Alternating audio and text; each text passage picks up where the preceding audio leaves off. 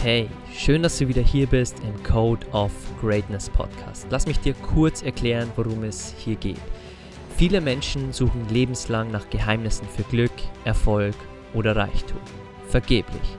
Wir analysieren und interviewen hier im Podcast für dich die besten und erfolgreichsten Menschen der Welt und zeigen dir, dass es keine Geheimnisse gibt, sondern all diese Menschen bestimmte Charaktereigenschaften haben, die sie an die Spitze ihres Bereichs gebracht haben. Sie haben ihren Code of Greatness entwickelt.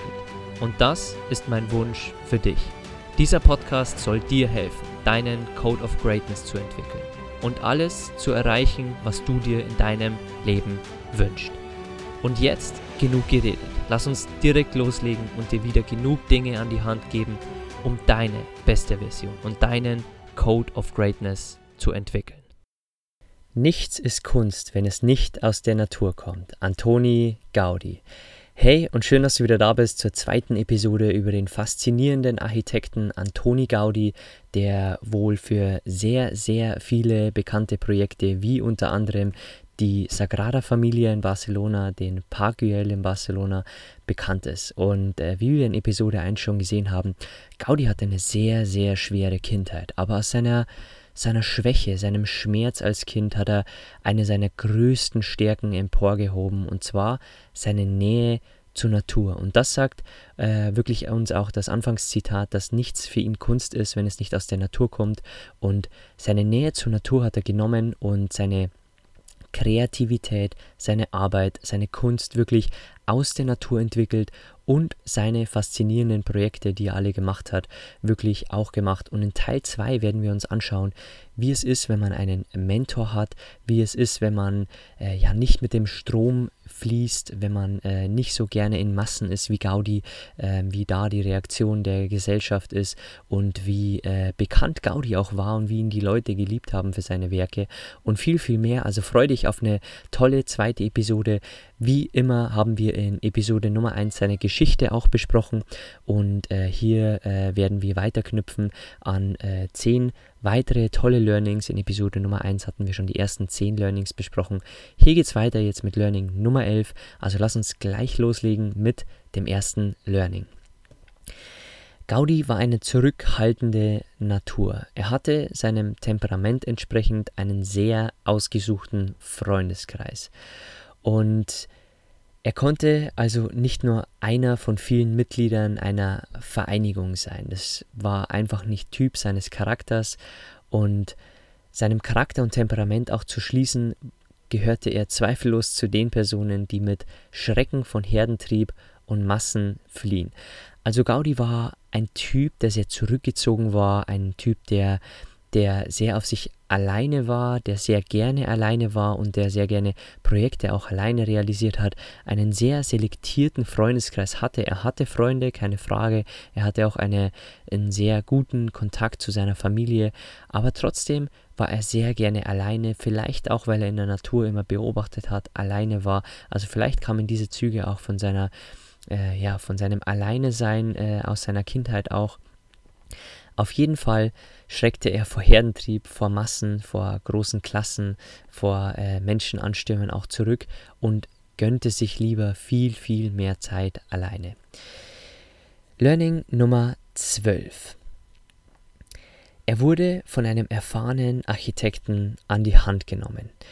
Denn der geduldige und erfahrene Architekt Martorell hatte den jungen Gaudi als Assistenten und stellte fest, dass er es mit einem ungeschliffenen Diamanten zu tun hatte.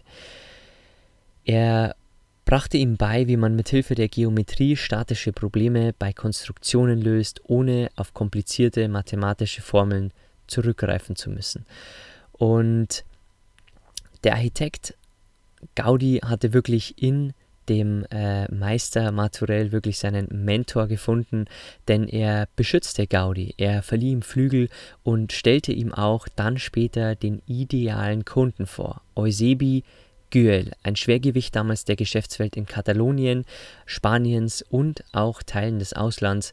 Und das zeigt uns, dass das Potenzial von Gaudi bei einem Mentor wirklich auch gesehen wurde. Das gleiche können wir zum Beispiel sehen, wenn ein ein Diamant in einem Fußballteam vom Trainer entdeckt wird, der Trainer ihn fördert, der Trainer mithilft, dass der äh, vielleicht Spieler Kapitän wird und über sich hinauswächst und somit dann zu einer höherklassigen Mannschaft wächst und dort auch wieder vom Trainer gefördert wird. Also diese Dinge gehören auch immer natürlich in die, äh, in die Schiene des Glücks mit hinein, denn wenn der Architekt, der erfahrene Architekt Martorell ihn nie entdeckt hätte, dann hätte sich vielleicht auch nie ergeben, dass er diese Schwergewichte der Industrie, für die er meist seine Arbeiten machte, äh, dass er die äh, auch hatte als seine Kunden, aber das hat ihm wirklich sehr geholfen, dass er einen Mentor hatte, der ihm auch diese Kontakte vermittelte. Und das war wirklich eins der Erfolgsgeheimnisse von Antoni Gaudi, dass er seine großartigen Ideen nahm, mit großen Kunden, mit deren Geldern wirklich Großartiges erschuf. Punkt Nummer 13. Er hatte bei einem seiner Projekte eine Meinungsverschiedenheit mit einem Ehepaar, die die Honorare an ihn nicht ausbezahlen wollten, weil es wirklich Meinungsverschiedenheiten zum Stil gab und Gaudi äh, sich ein wenig selbstständig gemacht hat bei der Verwirklichung, weil er äh, seine Dinge durchsetzen wollte vom Haus, seine äh, Dinge, die ihm nicht gefallen haben von den Plänen. Und er ging vor Gericht und man gab ihm dort recht, dass er äh, auf Zuspruch auf die Honorare hätte und das Ehepaar musste sogar eine Hypothek aufs Haus aufnehmen, um den Architekten bezahlen zu können. Aber als dann Gaudis Ehre wiederhergestellt war, überwies er den ganzen Betrag an ein Nonnenkloster. Und er hatte es von nun an satt, den wohlhabenden Bürgern zu dienen. Sein einziger Gedanke war dann nur noch die Weiterführung der Arbeiten an der Sagrada Familia, die er vor so vielen Jahren begonnen hatte. Und mit jedem Jahr, das verging, sah man ihn weniger interessiert an weltlichen Angelegenheiten. Also hatte keine Lust mehr, mit den Reichen, mit den Wohlhabenden wirklich äh, zu diskutieren, vor Gericht zu gehen, sondern er wollte dann einfach nur noch an der Sagrada Familia arbeiten und das Ganze stumpfte ihn auch ab. Punkt Nummer 14. Eine chronische Rheumakrankheit, eine, eine äh, wirklich instabile Psychologie und Depressionen waren auf jeden Fall in Gaudis Leben gegenwärtig. Mit 42 Jahren während der Fastenzeit im Jahr 1894 fastete er so lange und so radikal, dass er in einen Zustand alarmierender Schwäche geriet.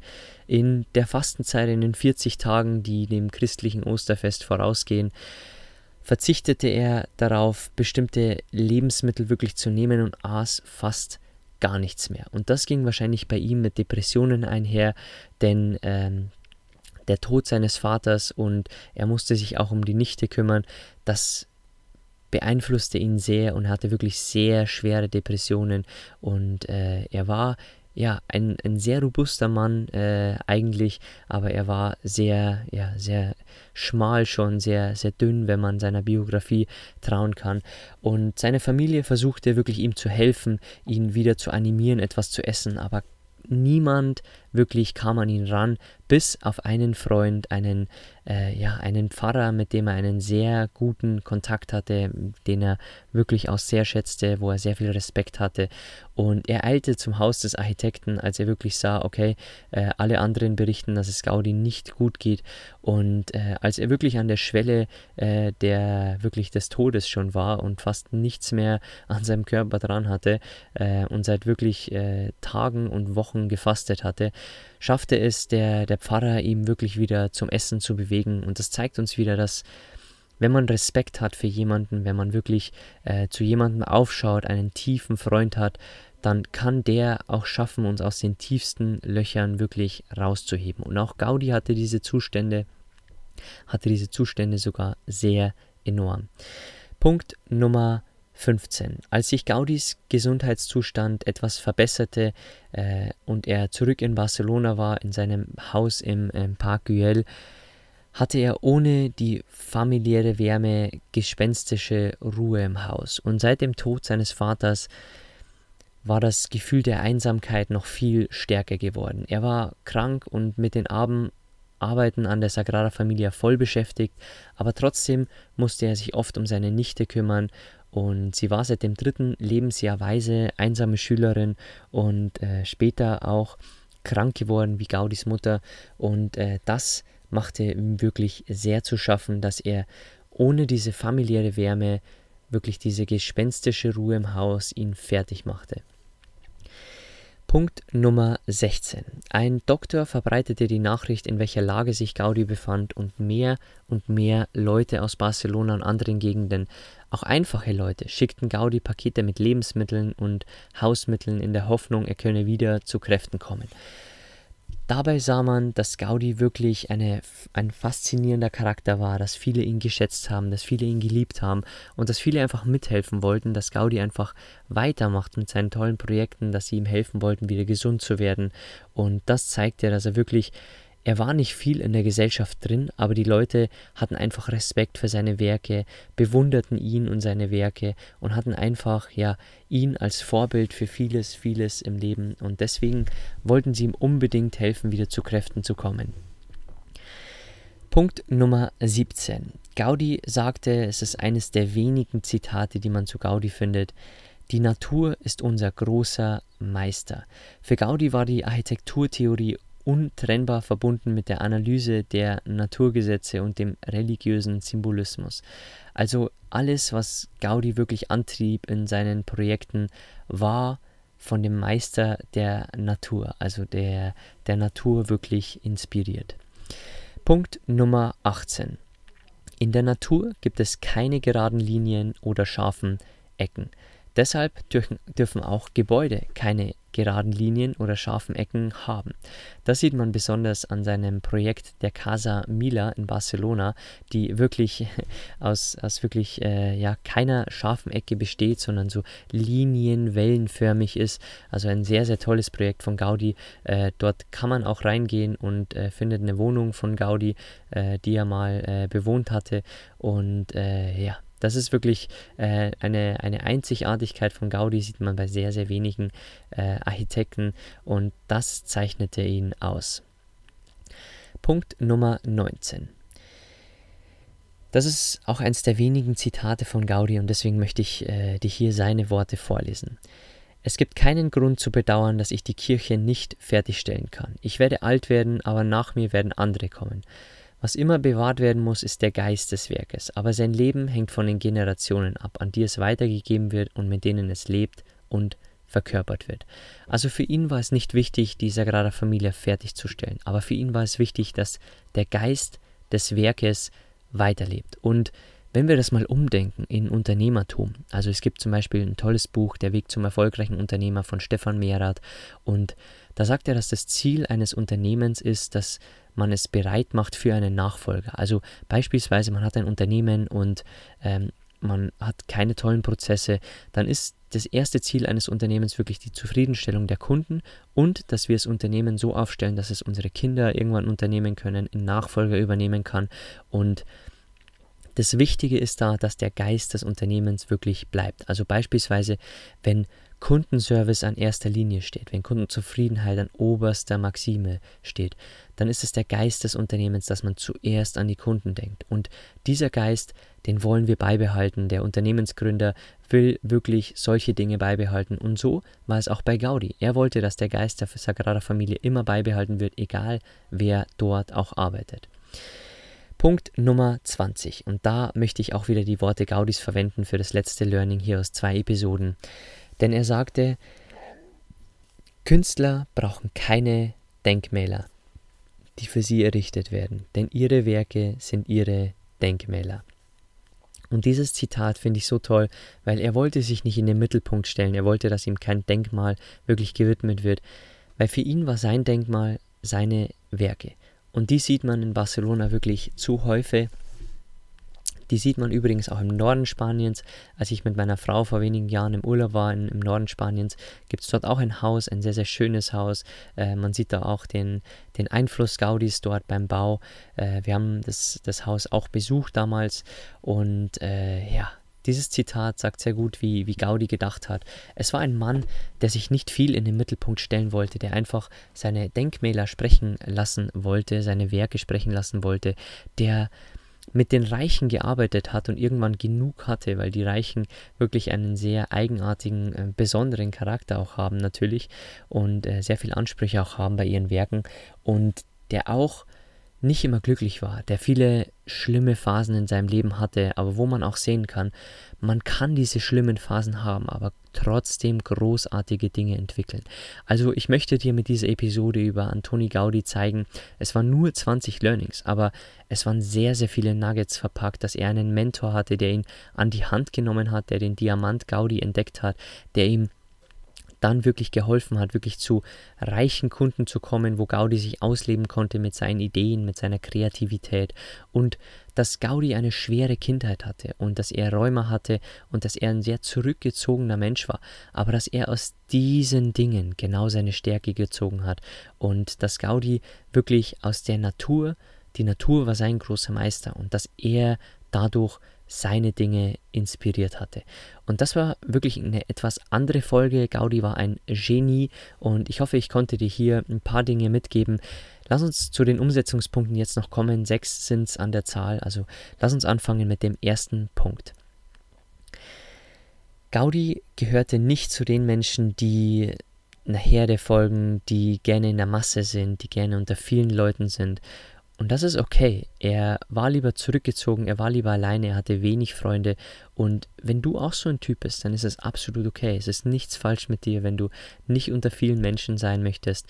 Also akzeptiere auch diese Charaktereigenschaften von dir, weil nicht jeder von uns will unter vielen Menschen sein. Aber es ist okay, wenn wir nicht unter vielen Menschen sind. Und deswegen gehört es da wirklich auch zu akzeptieren, dass wir so sind.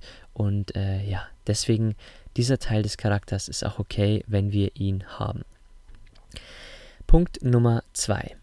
Ohne die familiäre Wärme herrschte im, im Haus von Gaudi gespenstische Ruhe und das gab ihm auch ein bedrückendes Gefühl der Einsamkeit.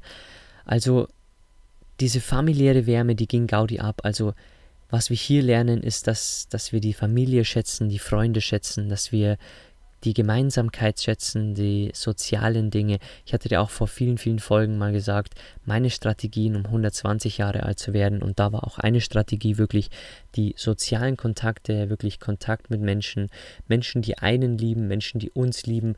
So sind wir nicht einsam und so haben wir Menschen immer und uns, uns herum und immer positive Gefühle. Und das ging Gaudi ab. Punkt Nummer 3. Als Gaudi krank war, schickten ihm auch einfache Leute viele Lebensmittelpakete und zeigten somit, dass sie wirklich Gaudi fasziniert zusahen an seinen Projekten, dass sie Gaudi faszinierten und dass sie Gaudi als Vorbild hatten und wirklich, wirklich hohen Respekt hatten für seine Projekte. Also hier sehen wir auch, dass ähm, viele Menschen wirklich zu uns aufblicken, dass wir nicht nur Kritiker haben, sondern auch viele, viele Menschen, die uns bewundern für unseren Weg und uns auch unterstützen auf unserem Weg. Punkt Nummer 4. Die Natur war für Gaudi unser großer Meister. Und auch du kannst dir auch große Meister suchen. Vielleicht in deinen Kindern, vielleicht in anderen Kindern, vielleicht in der Natur, vielleicht in, in anderen Dingen, in Mentoren, in wirklich vielleicht lehren, wie, das, äh, wie der Stoa.